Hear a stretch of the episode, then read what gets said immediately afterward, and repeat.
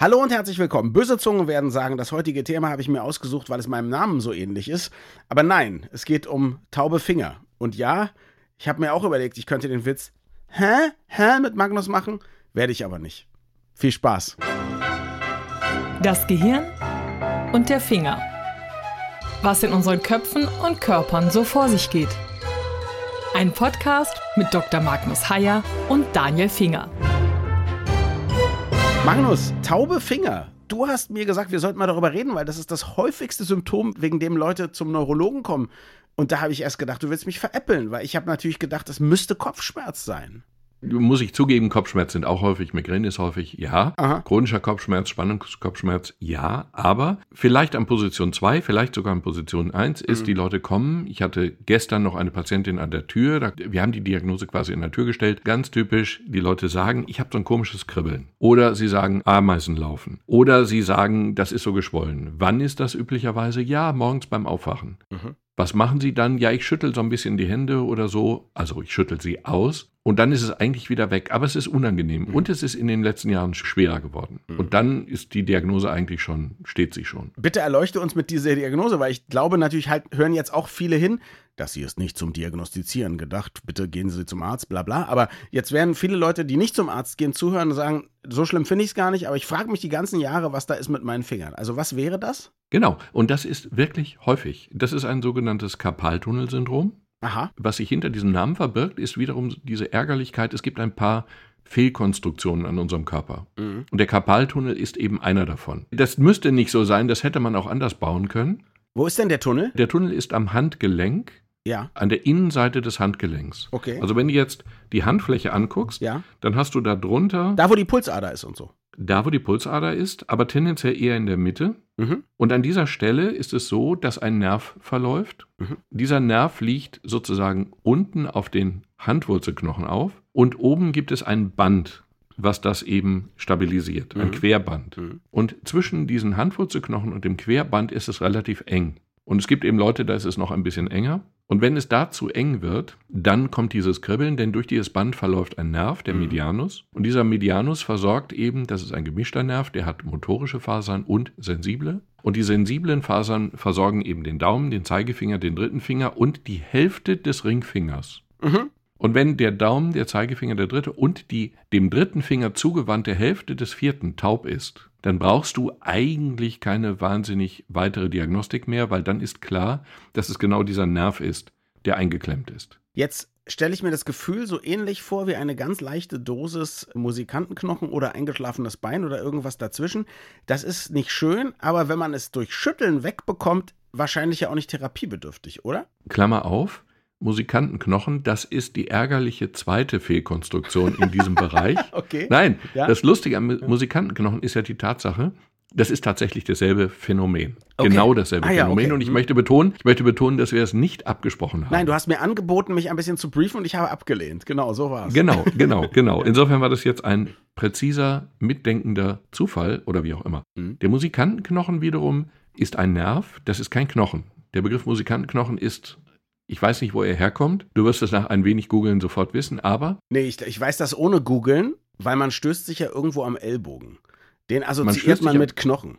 Weißt Ja, du? Genau. Da denkt man, da muss noch ein Aber- kleiner Knochen sein, der irgendwie Spaß macht oder so. Glaub, ich glaube, so ist wird das aber nicht, sein. Hm? ist aber nicht, wenn du in den Ellbogen fasst, wenn du sozusagen an die Innenseite unten an den Ellbogen fasst, Ja. dann spürst du dort einen Nerv, der fluppt dann so hin oder her, wenn du mit den Fingern darüber gehst. Mhm. Das heißt, an dieser Stelle liegt dieser Nerv, und der heißt jetzt Ulnaris, liegt dieser Nerv frei. Mhm. Das ist übrigens tatsächlich genau der Nerv, der den kleinen Finger und die andere Hälfte des Ringfingers versorgt. Mhm. Und wenn du an dieser Stelle, wo der frei liegt, zufällig gegen irgendein Möbelstück stößt, Mhm. dann knallt's und ist, also das ist dann richtig schmerzhaft. Stimmt. Und dann tut es eben an der Stelle weh, aber eben in den kleinen und in den vierten Finger hinein. Das sind die beiden sehr empfindlich liegenden Nerven. Mhm. Der Musikantenknochen ist nur dann ärgerlich, wenn du davor stößt. Das ist eigentlich kein großes Problem. Jetzt könnte man am Karpaltunnel, also jetzt spricht der im hohen Alter handwerklich und heimwerklich Interessierte, gibt es ja zwei Möglichkeiten. Kanal breiter machen oder Nerv besser isolieren? Ich weiß nicht, was evolutionär wahrscheinlicher ist. Oder meinst du, die Evolution wird einfach sagen, ach, lass das, da gibt es wichtigere Baustellen, die wir haben? Solange der Karpaltunnel und die Verengung die Fortpflanzung nicht behindert, ist es evolutionär ja kein Druck, der entsteht. Mhm. Und insofern glaube ich, dass die Evolution denkt, lassen wir mal ruhen, bis es kritisch wird. Mhm. Interessant ist übrigens auch, ich hatte ja gesagt, dass das vor allen Dingen nachts ist ja. oder morgens ist. Du kannst das auch simulieren, beziehungsweise bei den Leuten, bei denen die Stelle tatsächlich verengt ist, mhm. aber nur ein bisschen verengt ist, das mhm. sind die allermeisten. Phase 1. Da ist es so, wenn du dir die Stelle jetzt anguckst, wenn du die Hand beugst, mhm. dann ist sie entlastet und es wird nicht viel passieren. Wenn du die Hand aber jetzt überstreckst, dann ist ja logisch, dass wenn es dort schon eng ist, wird es dadurch noch enger. Mhm. Und diese Überstreckung, die mache ich zum Beispiel morgens jeweils eine halbe Stunde beim Fahren, Radfahren in die Praxis. Wenn ich also einen Radfahrlenker habe, überstrecke ich die Hand. Und dadurch kann es sein, dass es eben enger wird und dann spürst du schon beim Autofahren, mhm. beim Zeitungslesen, beim Telefonieren mit dem Handy in der Hand. Überstreckst du jeweils die Hand und dadurch wird es enger und dann kriegst du möglicherweise auch schon tagsüber dieses Phänomen, weil die Hand überstreckt ist und der Tunnel noch enger ist. Mhm. Okay. Oder auch nachts, mhm wenn die Hand entsprechend gehalten wird. Also das merkst du dann nicht, aber du überschreckst die Hand nachts beim Schlafen im Bett und dann wachst du auf, üblicherweise mit eben genau diesen Problemen. Okay, ab wann muss man denn da was machen? Beziehungsweise kann man auch schon etwas machen, wenn es einfach nervt und man jeden Morgen schütteln muss? Kann man schon irgendwas machen an Krankengymnastik oder gibt es irgendwelche Präparate, die man nehmen kann oder Dinge, die man vermeiden kann, um zu sagen, dann muss ich eben nicht mehr schütteln morgens? Also Phänomen 1 ist, wenn es nur leicht ist, wenn es nur nachts entsteht und wenn du es morgens hast, verordnen wir zum Beispiel eine Unterarmschiene, die dafür sorgt, die kannst du nachts tragen und dann sorgt die dafür, dass du das Handgelenk eben nicht überstreckst. Okay. Nachts. Mhm. Ja. Wenn das Problem damit gelöst ist, ist es gelöst. Genau. Vielleicht kann man sich ja selber auch darauf konzentrieren, wie die Einschlafposition ist, oder? Nee, das, das, das kriegst, du, das kriegst du nicht hin. Okay. Das kriegst du nicht hin. Du bewegst dich nachts. Also okay. die allermeisten Leute tun das und insofern ist das nicht die Lösung. Okay. Hm? Es gibt ein paar Ursachen, die kann man dann auch als Ursachen behandeln. Also diese Engstelle, die ist erstmal sowieso da und sie ist bei einigen Leuten eben enger als bei anderen. Okay. okay. Jetzt kann es aber sein, dass diese Engstelle noch enger wird. Also zum Beispiel beobachten wir, dass bei Rechtshändern es häufiger rechts ist, weil eben durch mehr Arbeit rechts mhm. diese Sachen schlimmer mhm. werden. Nach Verletzungen, wenn du dich an der rechten Hand verletzt, kann es sein, dass durch die Verletzung die Stelle enger wird. Oder wenn du rheumatoide Arthritis hast, kann es dadurch enger werden. Oder Diabetes oder Gicht. Interessanterweise bei Frauen häufig in der Schwangerschaft. Und insofern, wenn du weißt, dass es nach der Schwangerschaft wieder besser werden kann, würdest du jetzt auch nicht operieren, mhm. weil du weißt, dass es danach besser werden kann. Wenn das alles nicht zutrifft, wenn du also wirklich darunter leidest, wenn das also ausgeprägt ist, dann kann man es operieren. Es ist eine völlig problemlose Operation und dann ist das Phänomen auch repariert. Okay, das sind mal gute Aussichten. Nicht wie bei Arthrose im C zum Beispiel. Genau, wie wir ja schon mal besprochen hatten.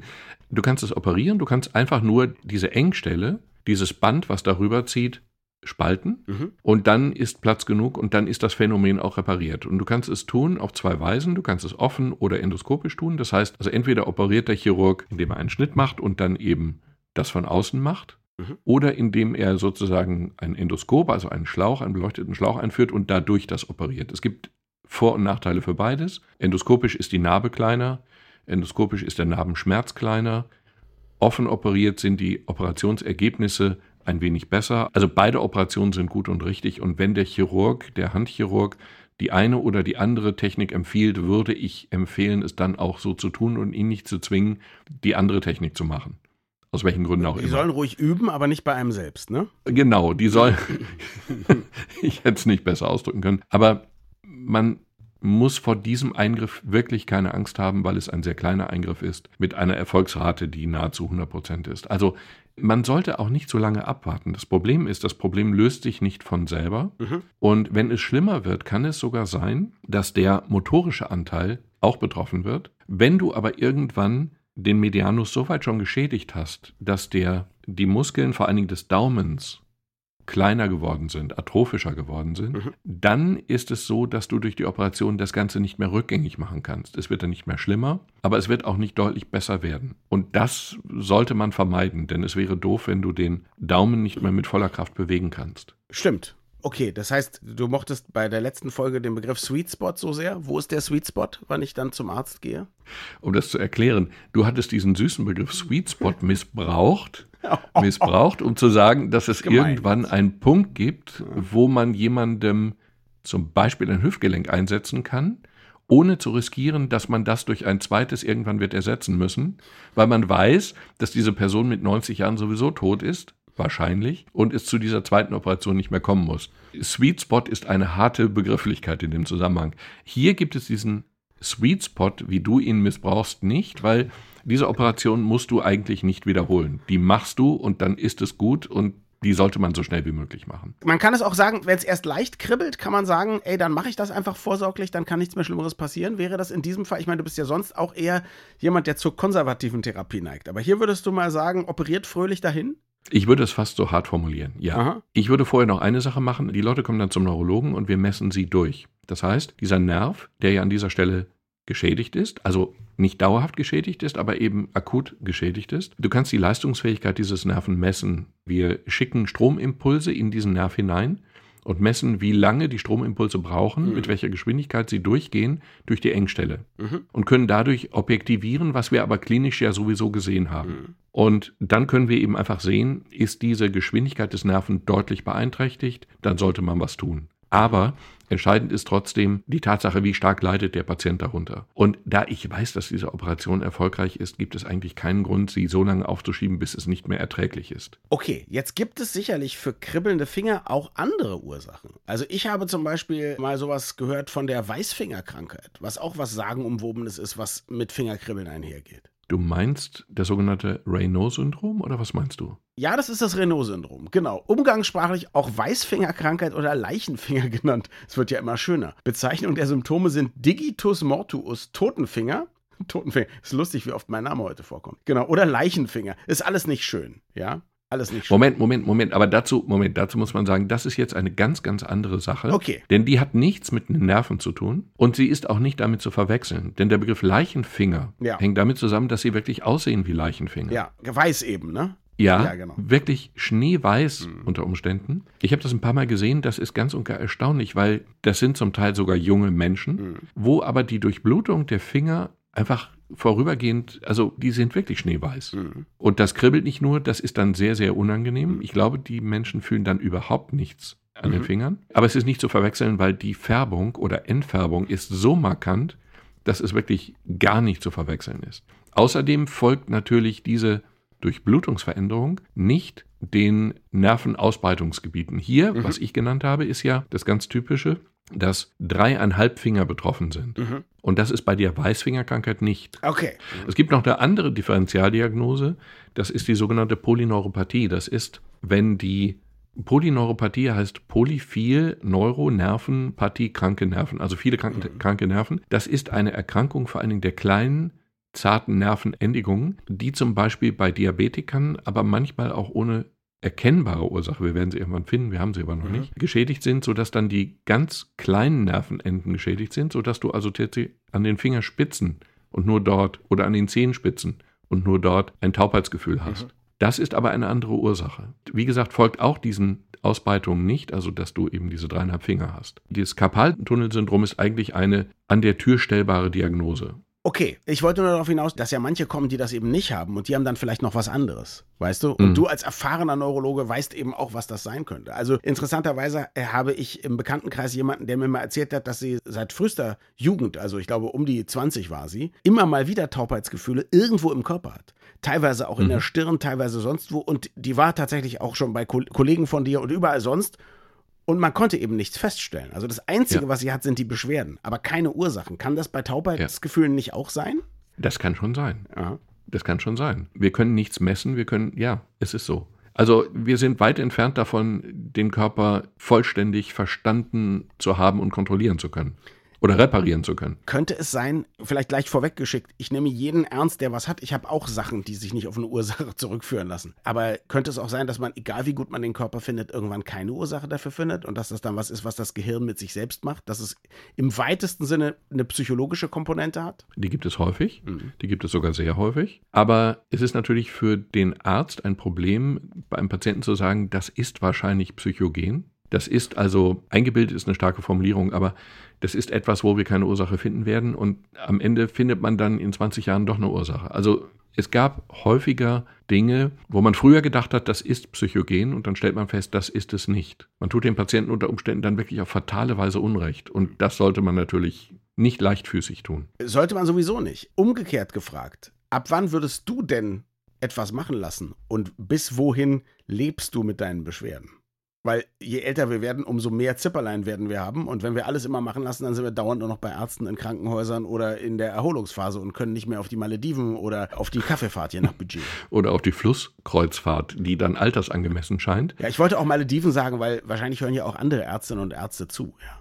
Das ist eine schwere Entscheidung. Und diese schwere Entscheidung wird dir erleichtert dadurch, dass du unter Umständen einen guten Hausarzt hast. Mhm. Der Hausarzt, wir haben den schönen Begriff, ist der Lotse im Gesundheitsdschungel oder so ähnlich. Mhm. Wobei Lotse und Dschungel ja nicht zusammenpassen. Ich wollte gerade sagen, das ist ein ganz schöner Begriff, ja.